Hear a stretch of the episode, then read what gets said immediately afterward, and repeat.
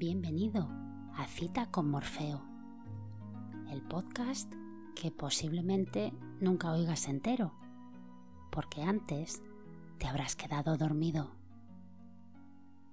Mi nombre es Teresa y estoy aquí para intentar algo muy simple, pero que a veces resulta tremendamente complicado, que te duermas de una manera fácil, rápida y natural, sin efectos secundarios.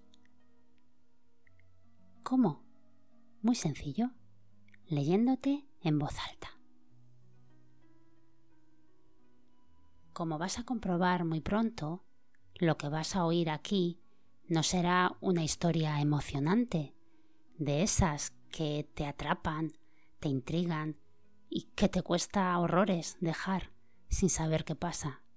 Para nada voy a leerte cosas más bien aburridas, que quizás hasta podrían resultarte interesantes a plena luz del día, con la mente y el cuerpo descansados, pero que ahora, a la hora de meterte en la cama y dormir, resultan demasiado densas y soporíferas. Porque mi objetivo, y el de este podcast, no es que me escuches, sino todo lo contrario, la idea es que te duermas en cuanto empiece a leer. ¿Lo conseguiremos? Pues puede que hoy no, ni tampoco mañana, ni siquiera el mes que viene. Pero tú ten paciencia, porque hay cosas que solo son cuestión de tiempo, y esta es una de ellas. Así que tú acurrúcate bien apaga la luz y escucha. Hoy vamos a acabar el día con un puñado de recetas de cocina de hace nada menos que siglo y medio, sacadas de este libro. Manual del repostero doméstico. 365 recetas para hacer platos de postres o sea, una para cada día del año, por J. M. Blanca, confitero, pastelero y repostero. Entrega tercera. Madrid, imprenta de la época, Torres 11, principal. 1866. Prólogo. Este libro no necesita prólogo, porque el autor no sabe hacerlo, ni tampoco lo haría aunque supiera, porque en el prólogo se necesita recomendarse a sí mismo haciendo la obra preferente a otras.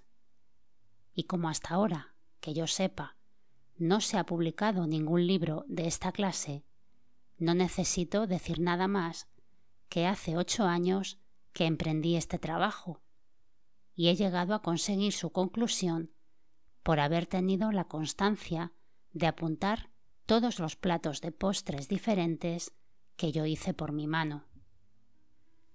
Este es el trabajo que tengo el honor de ofrecer a los lectores de esta obra, a quienes suplico tengan un poco de paciencia, como yo la tuve, hasta reunirla toda porque habiendo procurado que las reglas generales no se repitan, aquellas cosas que ofreciesen duda en algunas recetas las encontrarán bien explicadas en las que se citan.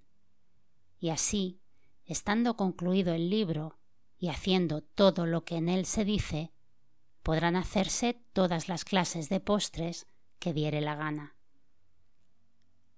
Hay muchos libros de confitería y repostería y muy pocas personas que los entiendan.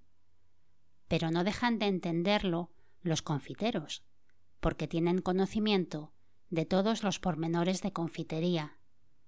Y así he procurado escribir este libro muy materialmente, explicando todas las pequeñeces que se ofrecen cuando se hacen dulces, y que si dejan de observarse, no se hará más que echar a perder azúcar, huevos, etc.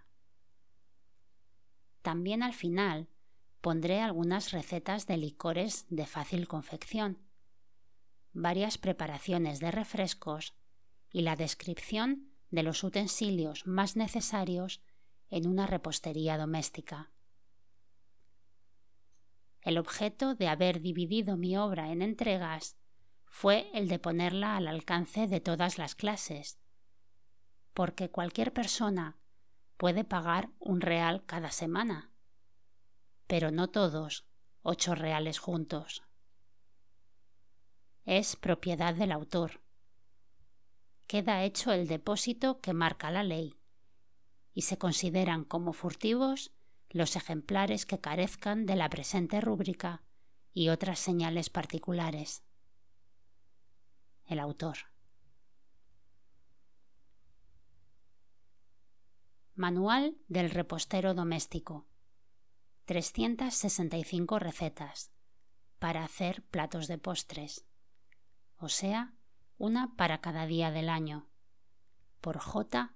M. Blanca, confitero, pastelero y repostero. 1. Bizcocho real. Se baten 30 yemas con 18 onzas de azúcar cernida. Se le añade media cucharada de agua de azahar, la raspadura de medio limón, un clavo de especia molido en un almirez y 14 onzas de almidón. Estando todo bien incorporado, se le mezclan 18 claras bien batidas y se echa en un molde redondo de hoja de lata teniendo cuidado de untarlo antes muy bien con manteca derretida. Se mete enseguida en el horno y cuando esté casi cocido se le unta con huevo batido y se cubre con una poca almendra picada y rebozada en clara de huevo y granzas de azúcar. Luego vuelve a meterse en el horno para concluir de cocerse. El horno para este bizcocho debe estar de un grado regular, pues si estuviese muy fuerte, se quemaría al momento, y si muy flojo, ni crecería ni tendría buena vista. 2. Canastilla de almendra. Después de mondada con agua caliente una libra de almendras, se majan en un mortero o almirez, con tres claras de huevo añadiéndole 24 onzas de azúcar cernida. Se pone al fuego en un perol y se revuelve continuamente con una espátula de madera hasta que la pasta empiece a hervir. Entonces se retira del fuego y se deja enfriar.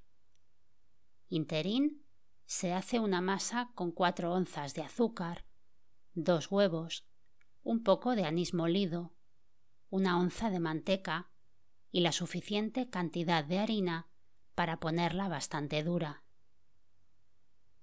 Estando bien manuable, se extiende sobre una mesa con un rodillo de madera hasta que esté bastante delgada y se forra un molde de hoja de lata que figure una canastilla, cuyo modelo puede tomarse de los que tienen los pasteleros para los caprichos de crema solo con la diferencia que sea redondo y del tamaño de una fuente.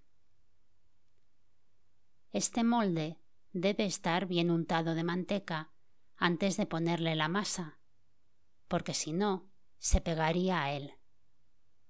Estando el molde así preparado, se le añade a la almendra dos a dos huevos hasta ocho, y con ella se llena el molde se cubre con terroncitos de azúcar del tamaño de un cañamón y se cuece en el horno regular.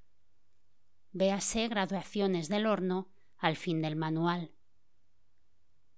Después de frío es cuando debe quitarse del molde, porque si fuese al tiempo de quitarlo del horno, se estropearía. 3. Canastilla de hojaldre a la crema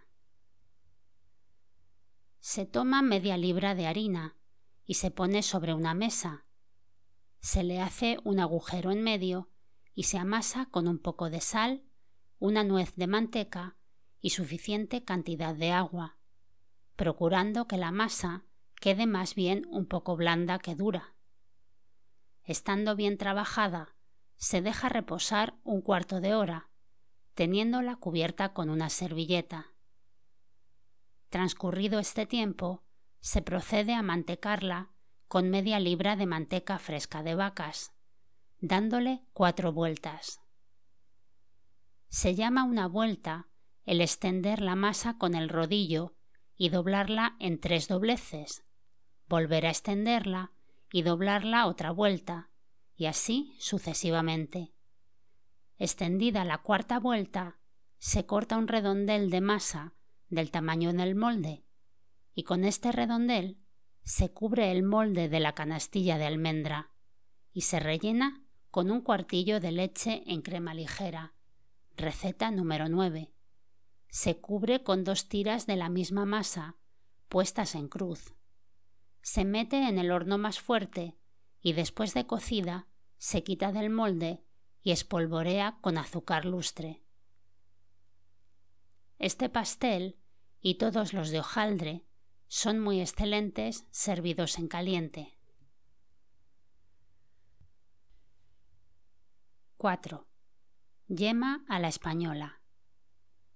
Se toman 12 yemas y se baten perfectamente. Se le añade 9 onzas de azúcar en punto de bola, véase la receta 10, y se incorporan a fuego lento. Cuando está bien dura, se retira del fuego y deja en un plato por espacio de 24 horas. Al cabo de este tiempo, se aplana entre las manos, añadiéndole un poco de azúcar lustre. Se coloca en una fuente y se le hacen unos adornos de glasa con un cucuruchín de papel. 5. Tarta a la inglesa. Con una libra de azúcar y un cuartillo de agua se hace un almíbar muy clarito. Después de tibio, se le añade un cuarterón de aguardiente anisado y una libra de melocotones en aguardiente, picados en lonjitas muy estrechas. En este almíbar se emborracha una libra de bizcochos, se vierte en una fuente y se cubre con una y media libra de huevos hilados, hechos en almíbar con dos gotas de esencia de canela. Después se adorna con guindas y demás frutas extraídas del aguardiente, y en medio se pone un bizcocho, que se emborracha con ron y al tiempo de servir el plato se inflama. Todo alrededor de la fuente se pondrán unos pedacitos redondos de yema a la española, número 4, que tengan un agujero en medio, los cuales se llenan también al tiempo que se haya de servir con ron y se le prende fuego al mismo tiempo que al bizcocho. 6. Pudding de leche. Se echan en una vasija de loza 12 onzas de miga de pan francés, con tres cuartillos de leche fresca, 8 huevos, 2 onzas de manteca de cerdo y se deja por media hora. Al cabo de este tiempo, se deslíe todo muy bien, estrujándolo con la mano, y luego se le añaden doce onzas de azúcar blanca, cernida por tamiz de crin, y enseguida se echará en un molde redondo preparado del modo siguiente. Se calienta el molde y se unta con manteca de cerdo. Se le pone en el fondo un redondel de papel untado también de manteca y se enharina después de frío, sacudiéndole para que no quede más harina que la que esté pegada. Se le echa la pasta y se mete en el horno sin detenerlo nada. Después de cocido, se deja enfriar y se vuelca en la fuente en que haya de servirse. Se le quita el papel y adorna todo alrededor con guindas escurridas del almíbar, y en medio se le pone una florecita. El horno debe estar bastante fuerte. 7. Flan a la española. Se toman 16 yemas de huevos bien frescos y se baten con 16 onzas de azúcar blanca. Se le añaden dos onzas de almidón y se le vierte poco a poco hasta dos cuartillos de leche hirviendo. Todo esto se pone al fuego en una cacerola con la corteza de un limón. Cuando quiere hervir, se cuela por un tamiz y se echa en el molde que deberá estar untado de caramelo. Se pone a cocer en el baño de María y después de frío se quita del molde y sirve adornándole antes con pedazos de jalea todo alrededor. Si el baño de María se mete en un horno de fábrica, se cocerá en menos tiempo y el flan sacará buena vista. Pero metiéndole en hornillo o cociéndole a fuego libre, tarda mucho más tiempo y nunca con tan buenas cualidades. 8. Angélica de Santa Rita se toman una libra de bizcochos y se emborrachan en un cuartillo de vino de lágrima.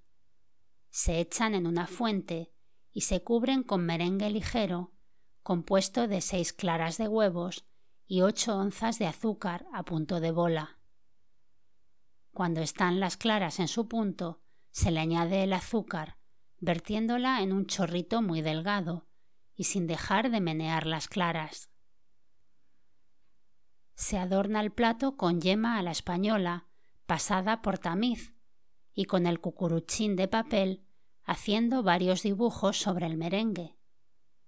Se mete en el horno por espacio de cinco minutos y cuando haya de servirse se le añade vino del mismo, servido en copas, a fin de que cada persona pueda ponerle más o menos según su gusto. 9 crema ligera. Se toman seis yemas, cuatro onzas de azúcar blanca, una onza de almidón y un cuartillo de leche bien fresca. Se baten primero las yemas con el azúcar y el almidón. Luego se añade la leche poco a poco y se pone a cocer a fuego lento, meneándola continuamente con una espátula de madera para que la crema no se pegue al fondo de la cacerola o cazo. Cuando empiece a hervir, se retira del fuego, pues entonces está en su punto. Se echa en una fuente larga y cuando esté un poco consistente, se polvorea con canela, haciéndole dibujos por medio de papeles calados para el efecto. 10. Chantilly a la vainilla. Se baten seis claras bien batidas y se les añade ocho onzas de azúcar a punto de bola, lo cual se conoce tomando un poco entre los dedos índice y pulgar. Y si puede hacerse una bolita entre ellos, es que está en su punto. Entonces se echa en las claras, que se proseguirán batiendo hasta concluir de echar el azúcar se deja enfriar un poco y se le añaden cuatro onzas de nata bien batida y un polvo de vainilla. Luego se cortan de una torta unos bizcochos de una pulgada de ancho y cuatro de largo.